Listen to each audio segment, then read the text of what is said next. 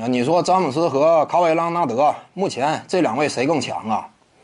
综合技战力的话，那卡瓦伊·莱昂纳德更强。这个怎么讲呢？你也不需要偏袒谁，对不对？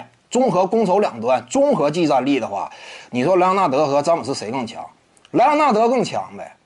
防守端这块，詹姆斯目前心有余力不足。别看说态度积极，但是年纪在那摆着呢，三十好几了，体重吨位那么大。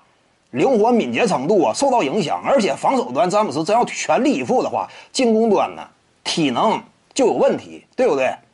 那卡瓦伊·朗纳德精神饱满，常年呢对至于对自己啊啊整个呃登场的安排呀颇有规划，在这种情况之下呢，他本身啊精力就充沛，攻守两端一把抓，整体的赛场能量呢很高，而且你别说跟詹姆斯比了，就是放眼全联盟啊。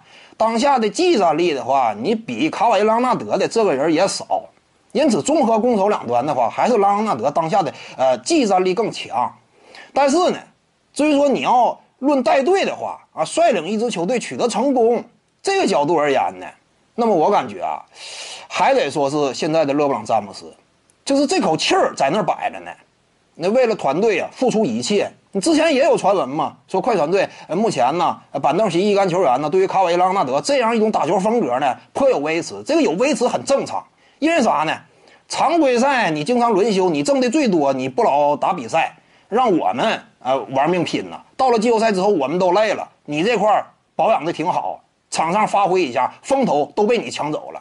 你最后一旦赢了的话，那你的荣耀最大；一旦输了的话，那季后赛当中，因为你精神头足嘛，你往往能打出好的表现。我们呢拼了一整个赛季，季后赛呢可能说就萎靡一些。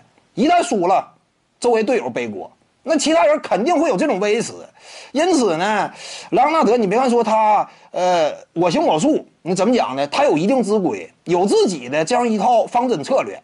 但是整体至于一支团队的正向效果来讲，那还是不如勒布朗詹姆斯的。詹姆斯的精气神在那呢，往那一站。那就提气，整支球队呢，也是愿意围绕在詹姆斯身边，拼出一个未来。哪怕说实力稍显落后，哪怕说是在逆境里，整支球队呃也更像一个团结的整体。这是两人之间最大的呃最大的差别。所以论带队的话，目前我还是看好詹姆斯。各位观众要是有兴趣呢，可以搜索徐静宇微信公众号，咱们一块儿聊体育。中南体育独到见解就是语说体育，欢迎各位光临指导。